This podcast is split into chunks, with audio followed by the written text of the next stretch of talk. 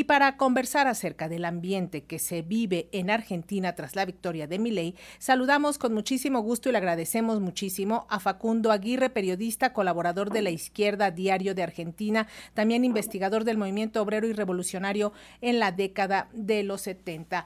Facundo, buenas tardes, bienvenido. Buenas tardes, Lénica. Pues buenas tardes a todos. Qué terrible noticia nos, nos llevamos el domingo. Eh, ¿Cuáles han sido las primeras acciones del gobierno que anunció mi ley y su impacto a partir del próximo 10 de diciembre? Ya escuchamos pues que va con todo, con las privatizaciones, que va contra eh, yacimientos petrolíferos fiscales y también contra los medios públicos. Sí, las primeras medidas que se saben, que hasta ahora no anunció un programa de gobierno en conjunto, pero las primeras medidas que dijo que se iba, en su discurso inaugural, en su discurso de victoria dijo que no había lugar para gradualismo y advirtió que no había lugar para la protesta social. O sea, ya sabemos dos cosas, que va a ir por un plan de shock, es decir, un ajuste brutal que degrade las condiciones de vida de los trabajadores argentinos y eh, un programa represivo para sostener ese ajuste.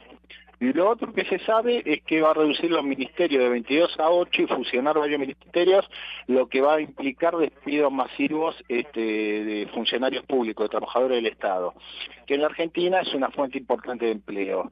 Y lo otro que se sabe es que va a ir por la privatización de los medios públicos, de aerolíneas y del IPF.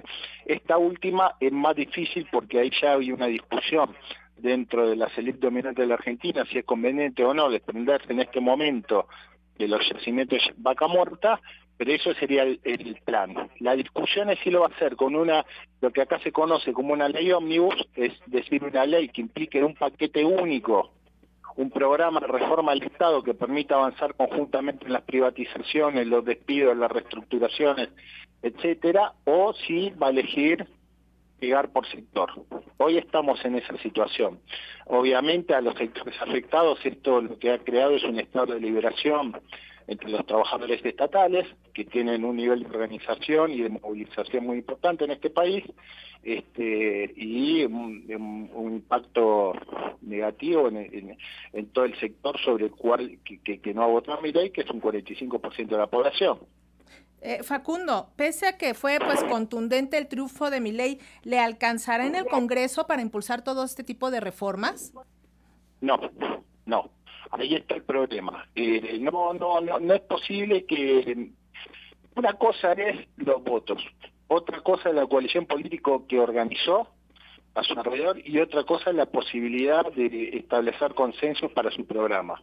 Entonces la pregunta es si va a intentar avanzar por sobre el Congreso, mediante decreto, plebiscito o alguna manera de, negar los mecanismos institucionales para la votación de las leyes, o va a obtener gobernabilidad de, por parte de un sector de la derecha tradicional de Juntos, que es el que representa al expresidente Macri, que es su principal socio, y hay que ver si el peronismo en el sector de los gobernadores le da le, otorga los votos necesarios para que avance sus reformas.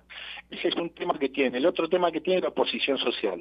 Es decir, el programa Mila de llevar adelante va a generar un estado de movilización y enfrentamiento este, muy fuerte porque no hay que olvidar que Argentina es una sociedad muy movilizada, con una enorme y rica tradición de lucha desde el punto de vista de la clase trabajadora. Sí, en ese sentido, Facundo, el negacionismo de la libertad avanza que tanto, que tanto fisurará aún más a la Argentina. Estamos viendo pues que dice que todo lo que sucedió con, que las madres de mayo inventaron todas esas historias eh, y sabemos lo importante que es la memoria, la verdad y la justicia para muchos de los movimientos sociales argentinos. ¿Cómo puede esto todavía eh, fisurar más a Argentina?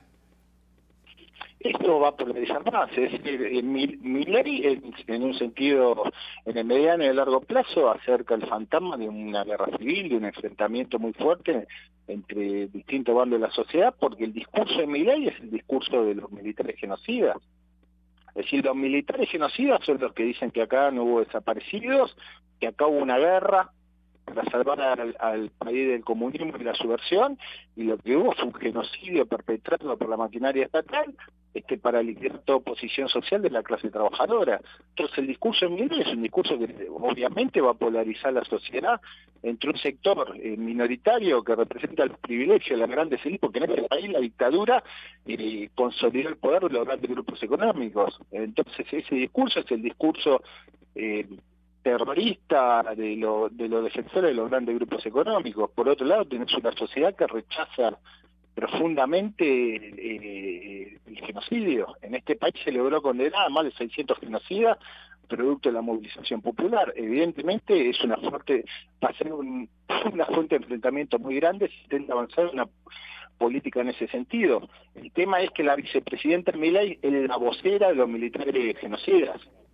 Sí, y va a ser la que va a estar a cargo de las carteras de seguridad y de defensa, es decir, que está anunciando una política represiva este, encabezada por los sectores más trogloditas y oscurantistas de la sociedad argentina. Pues difícil se ve el panorama, Facundo Aguirre, y te agradecemos como siempre que nos des unos minutitos desde Argentina para las audiencias de Radio Educación. Muchísimas gracias, muy buenas tardes.